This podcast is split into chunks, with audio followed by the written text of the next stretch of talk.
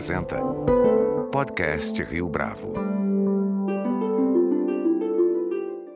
Este é o podcast Rio Bravo, eu sou Fábio Cardoso. Embora nós todos sejamos encorajados a não julgar o livro pela capa, o ofício de Marisa Garcia de Souza, nossa convidada de hoje no podcast Rio Bravo, se notabiliza exatamente pelo cuidado com a encadernação. Na entrevista, Marisa detalha os mecanismos internos da concepção deste trabalho, para além do fato de destacar o valor artístico da encadernação ao longo da história. É neste ponto que saberemos mais a respeito do conceito de livro de arte. Marisa Garcia, é um prazer tê-la aqui conosco no podcast Rio Bravo. Muito obrigado pela sua participação. Eu que agradeço. Marisa, é um lugar comum o aviso de que não se pode nem se deve julgar um livro pela capa. Ainda assim, quando a gente ousa fazer isso, o que geralmente nós não estamos vendo? Confesso que eu compro muito livro só pela beleza da capa, pela simpatia que eu sinto pela capa. Eu sei que a gente devia comprar pelo texto, pelo autor, pelo assunto, mas isso é uma coisa que a gente várias, muitas vezes cai nessa coisa de comprar pela beleza. E a encadernação é, é, em cima disso, que é a minha meu ofício. Eu sempre eu vou direto na capa inclusive causa muitas vezes a gente tem encadernador às vezes se indispõe com o autor do livro porque nós temos essas exposições de encadernação. Não é uma encadernação do livro é uma exposição de encadernação. E o autor fica aborrecido porque ah meu livro estava fechado não se viu o texto não se viram as ilustrações e eu tenho que explicar que aquela exposição é especificamente para mostrar a capa. Então, isso para mim, de julgar o livro pelo, pela capa, é um, é um assunto complicado para mim, Fábio. O seu trabalho com encadernação e com o universo dos livros já tem algumas décadas. Para quem olha, olha de fora, existe a impressão de que o processo mudou muito pouco a despeito do fato de existir hoje uma atuação muito mais automatizada, se eu puder chamar assim. Essa minha impressão é correta? É, basicamente, a estrutura da encadernação existe basicamente a mesma desde o século XVII. Luís XIV fez, que foi, quer dizer, patrocinou a elaboração da famosa enciclopédia dos ofícios de, de arte e desde então estabeleceram regras e a gente encaderna a estrutura é a mesma desde essa época. O que aconteceu, quer dizer, as mudanças eram apenas estéticas. Então, no século XVIII se fazia as, as decorações e as ilustrações de acordo com o gosto do século XVIII, do gosto do século XIX e assim por diante. Só no século XX é que começou e os livros eram encadernados especificamente para os grandes senhores, as grandes bibliotecas, às vezes até os mosteiros. Então era assim, tinha a coisa da beleza, já tinha colecionador. O maior grande colecionador e primeiro colecionador foi o Jean Rollier, um senhor de um banqueiro de Lyon, que foi o grande apoiador incentivador de todos os ofícios ligados ao livro. Desde fabricação de papel, ele era muito amigo dos grandes tipógrafos italianos, ele apoiava os encadernadores, então sempre foi um ofício que dependeu um pouco de mecenas, nesse nível de encadernação de alta qualidade. Quando chegou no final do século XIX para o século XX, aí é que começaram os encadernadores a se independizar um pouco e aí acompanhar mais de perto a arte do momento, o gosto artístico do momento. Como, por exemplo, entraram no Art Nouveau, Art Deco, aí depois foram pro, pro, nos anos 40 também, uma coisa bem específica de, e que aí fugiram dessa coisa muito clássica, aquela coisa de repetir sempre a mesma coisa. A capa era de couro ou couro com papel. É, variavam as decorações de acordo com o século, mas basicamente era isso. E aí então começou-se a fazer, apareceu a, a figura do livro de artista, que artistas começaram a se interessar pelo livro como forma de expressão E os encadernadores também descobriram o seu lado artístico e começaram a fazer capas personalizadas, exclusivas para as belíssimas edições que se faziam já nessa época, edições numeradas e assinadas, grandes editores, que são chamadas edições de arte. Aqui no Brasil é, teve também, é, até os, os anos 70, vários editores, com pequenas editoras, que faziam edições de arte, ou seja, edições que tinham o valor de uma obra de arte. Eram umas tiragens pequenas em papéis de alta qualidade, numeradas assim 50, no máximo 100, 150 já era considerado uma edição grande.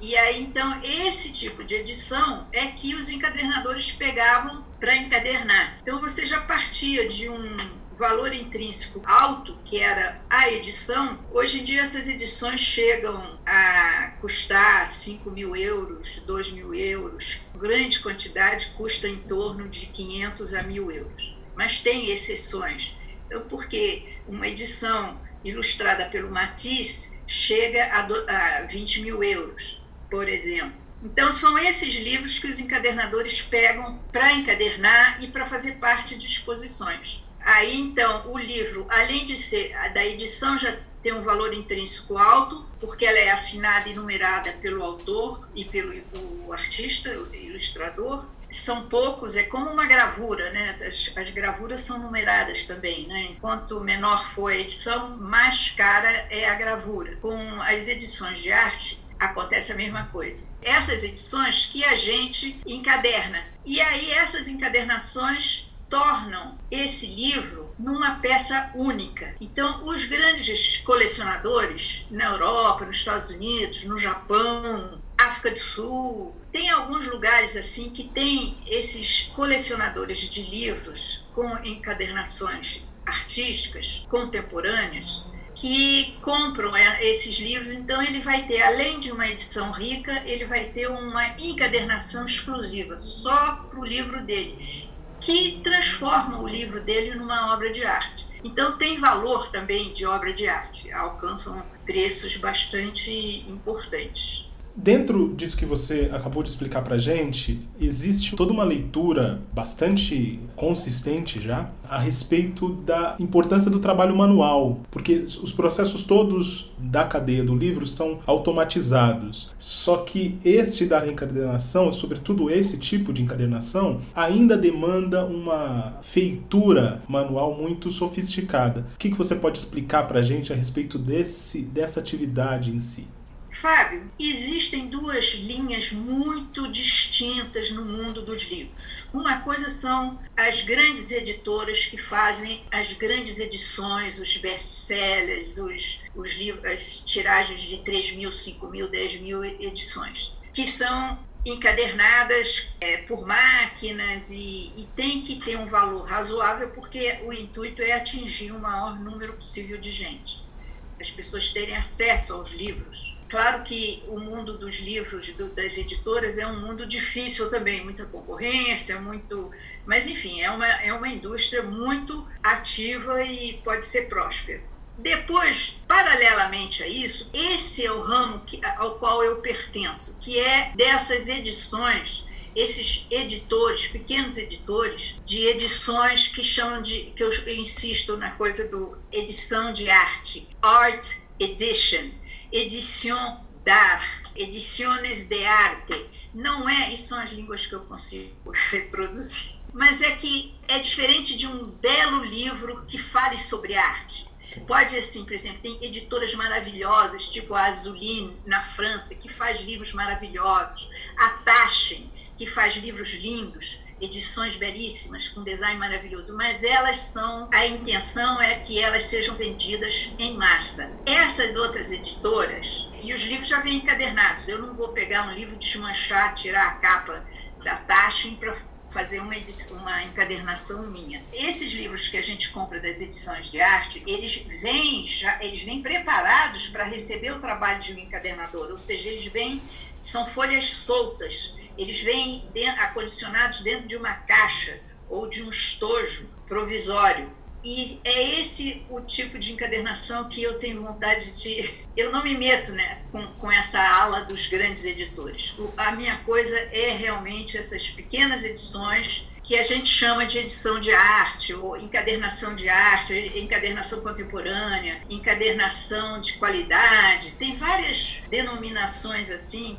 Não é encadernação de biblioteca, eu não faço isso quer dizer, eu tenho a sorte de não precisar fazer isso. Eu, eu sempre me dediquei a esse, essa outra ala da encadernação artística contemporânea e é isso que eu gostaria muito de divulgar no Brasil, porque eu participo há 30 anos dessas exposições de encadernação fora do Brasil. E aqui no Brasil eu, a gente tem uma artes plásticas brasileiras, eu, eu acho riquíssima é, colorida, engenhosa, criativa. A arquitetura brasileira, A maiúscula, é? reconhecida no mundo inteiro, riquíssima, belíssima, cheia de personalidade também. A encadernação de arte, ela aqui no Brasil ficou com a pecha de artesanato, que você faz em casa, se aposenta, não tem o que fazer, vai fazer encadernação. E não é esse tipo de encadernação que eu fiz. Eu tive a sorte de conhecer, depois que eu me formei em letras, por questões de família,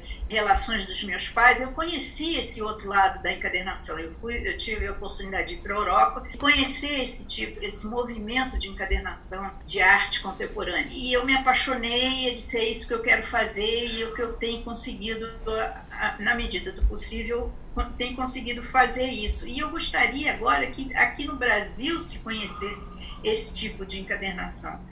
Tem o lado é, o lado artesanal, o lado manual. Eu tenho que montar aquela. Eu tenho um trabalho manual grande nisso.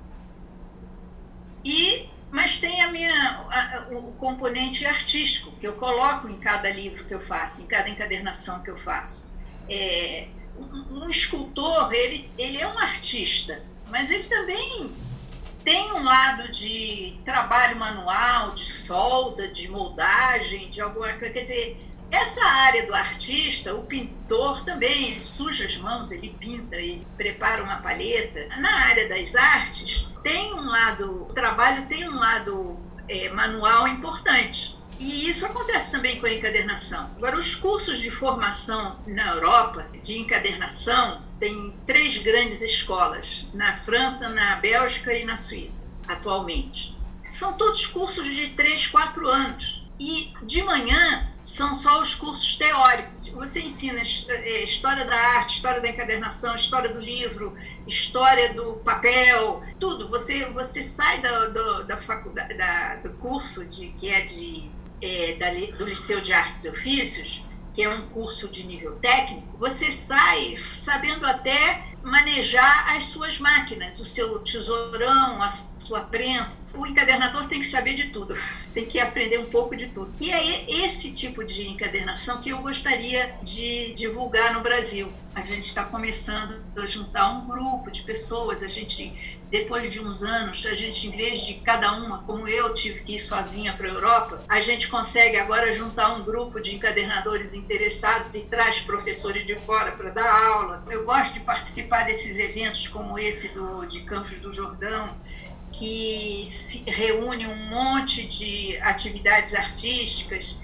Fico feliz de ver no meio dessas atividades artísticas a encadernação, não só como um ofício prático de montar de livro, mas mostrando o lado artístico também do, da encadernação. Agora, Marisa, o quanto da história da arte nós podemos aprender com a história da encadernação? Para começar, desde a Idade Média, a encadernação sempre veio acompanhando o gosto artístico da época no século X, os livros eram feitos basicamente nos monastérios, então se usava pergaminho. Ao longo do tempo, depois que se montou essa estrutura básica de, de costurar cadernos e de montar um livro, cada século tem a sua encadernação, assim como tem né, o, a arquitetura século XVII, XVIII, XIX, com as suas diversas especificações, encadernação oriental, tem a chinesa, a japonesa, a coreana, enfim, cada lugar tem uma especificidade da encadernação. Tem a sua encadernação, de acordo com o seu material, com os seus usos e costumes. Pouca gente sabe, por exemplo, que a encadernação era um departamento exclusivo na escola de Bauhaus. Quando você fala em Bauhaus, você lembra de design, de arquitetura, de pintura, mas ninguém imagina que era um departamento da escola de Bauhaus, porque o europeu sempre considerou a encadernação como um ofício de arte. Pode ser um ofício prático, né, como tem o ofício da encadernação de biblioteca, como tem também é, que tem que ser uma encadernação forte, robusta, que aguente bastante manuseio e que tem que ser uma coisa simples sem muito, muita decoração, sem muita fuleiragem, porque vai aguentar a mão do público que vai consultar os livros nas bibliotecas. Mas tem esse outro lado dos colecionadores que vão comprar livros encadernados com um valor de peça de arte. E como é que você vende? Como é que o encadernador se coloca? Na Europa tem exposições de encadernação. Então a pessoa se, se reúne, às vezes, como exposições são caras, geralmente um grupo de encadernadores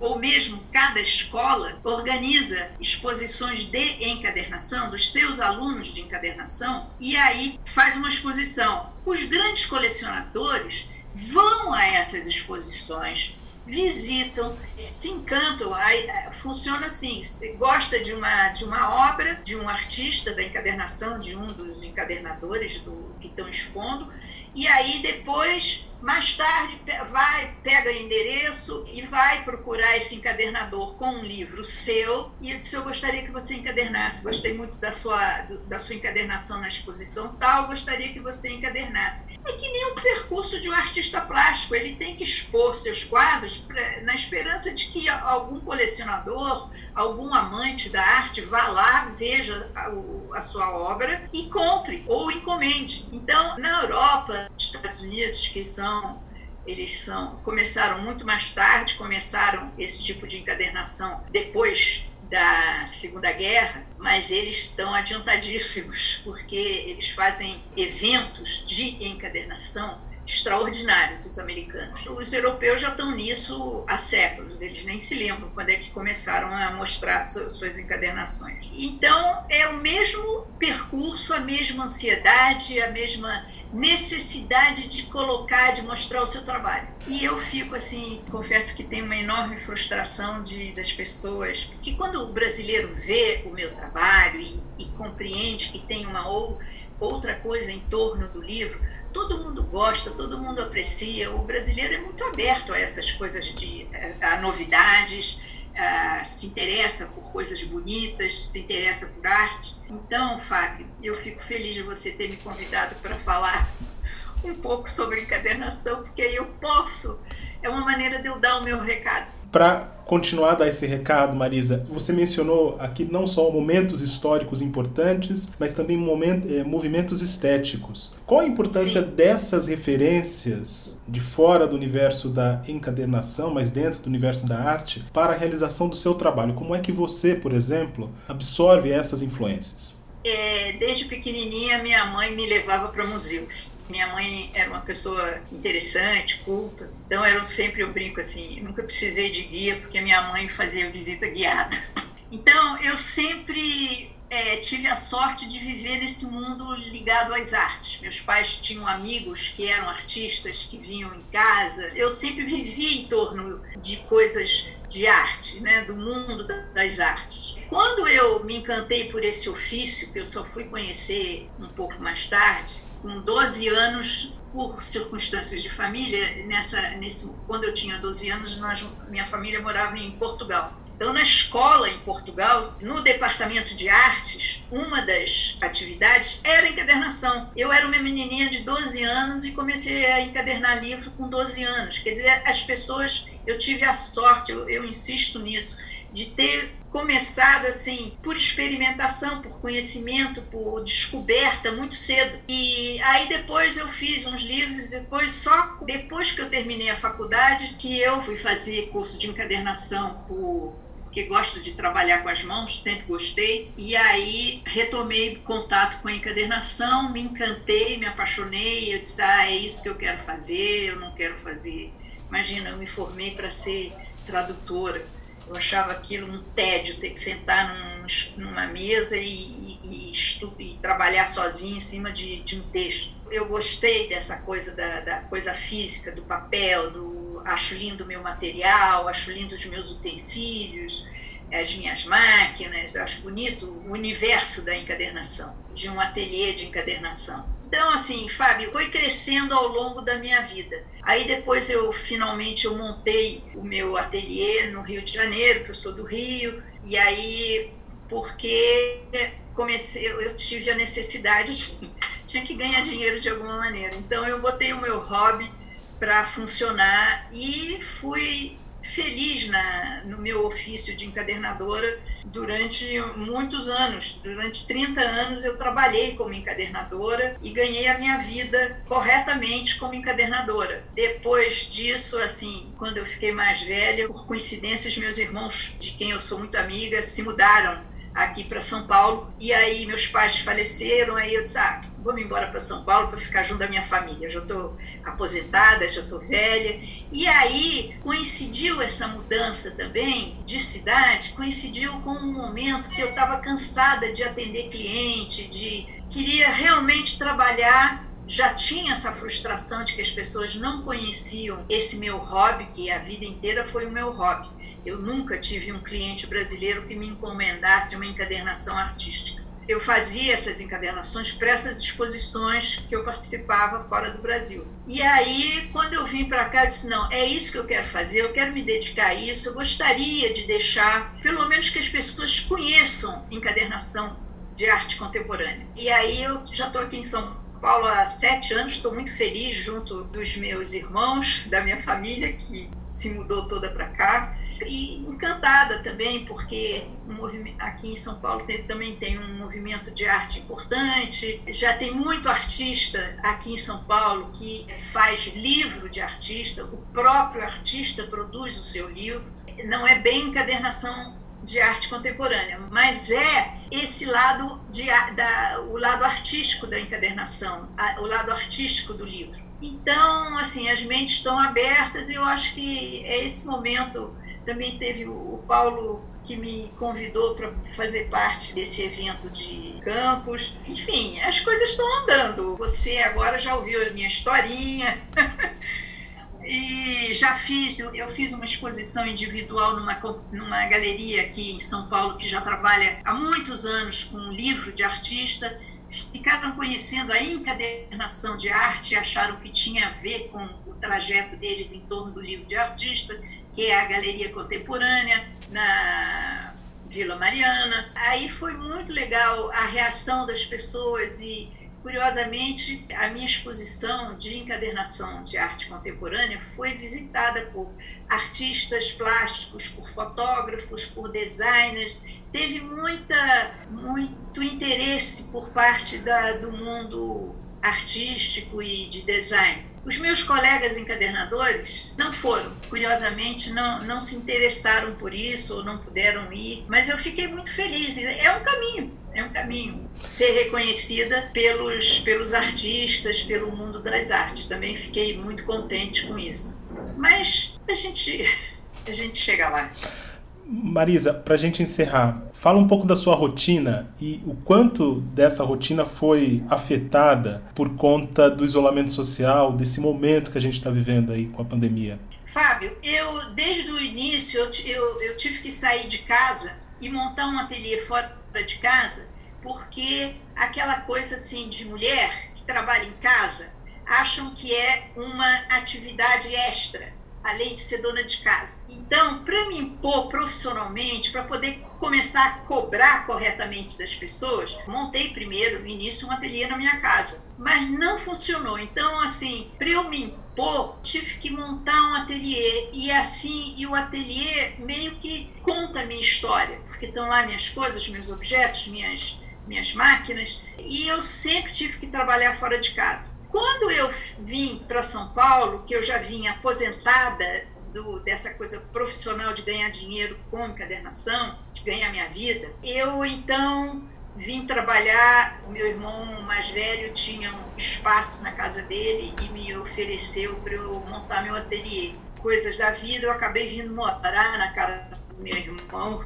E eu, portanto, trabalho hoje, eu tenho um ateliê dentro de casa e trabalho dentro de casa, mas hoje em dia eu já sou reconhecida como professora, como profissional de 30 anos, então eu não tenho mais esse problema de me impor profissionalmente. Já, já graças a Deus, já sou reconhecida já me respeito. A única coisa que foi curioso foi que eu tive que fazer um enorme esforço para trabalhar em casa. Eu nunca tinha, como eu saía de casa para trabalhar, trabalhar em casa foi uma novidade para mim. Eu tive que me impor disciplina. Então eu tenho que né, acordar, fazer meus exercícios, depois eu, eu me visto e vou para o ateliê, entro no ateliê e trabalho. X horas seguidas. É, foi só isso. Mas eu, hoje em dia eu estou muito satisfeita de ter feito isso, porque aí apareceu essa pandemia, então, num certo sentido, eu não mudei muito a minha rotina, porque eu continuo trabalhando em casa. E é muito simpático, as pessoas continuam, eu adoro receber as pessoas aqui, adoro que elas venham visitar meu ateliê. Então eu tenho. É uma nova fase da minha vida que eu tô, tô muito contente com. E depois, Fábio, é, o que a minha vida inteira foi o meu hobby, que é a encadernação de arte contemporânea, hoje em dia é minha ocupação principal. Então, imagina, estou no melhor dos mundos, né? Meu hobby virou minha ocupação principal. Marisa Garcia, foi um prazer tê-la aqui conosco no podcast Rio Bravo. Muito obrigado pela sua entrevista. Obrigada a você por me convidar, Fábio, e poder dar meu recado. Este foi mais um podcast Rio Bravo. Você pode comentar essa entrevista no nosso perfil do Twitter, arroba podcast Rio Bravo ou no Facebook da Rio Bravo. A nossa lista completa de entrevistas está disponível no Apple Podcasts, no Deezer, no Google Podcasts, no SoundCloud e no Spotify. E no aplicativo O Guia Financeiro, além dos nossos podcasts, você encontra muito mais conteúdo sobre o mundo da economia em diversos formatos.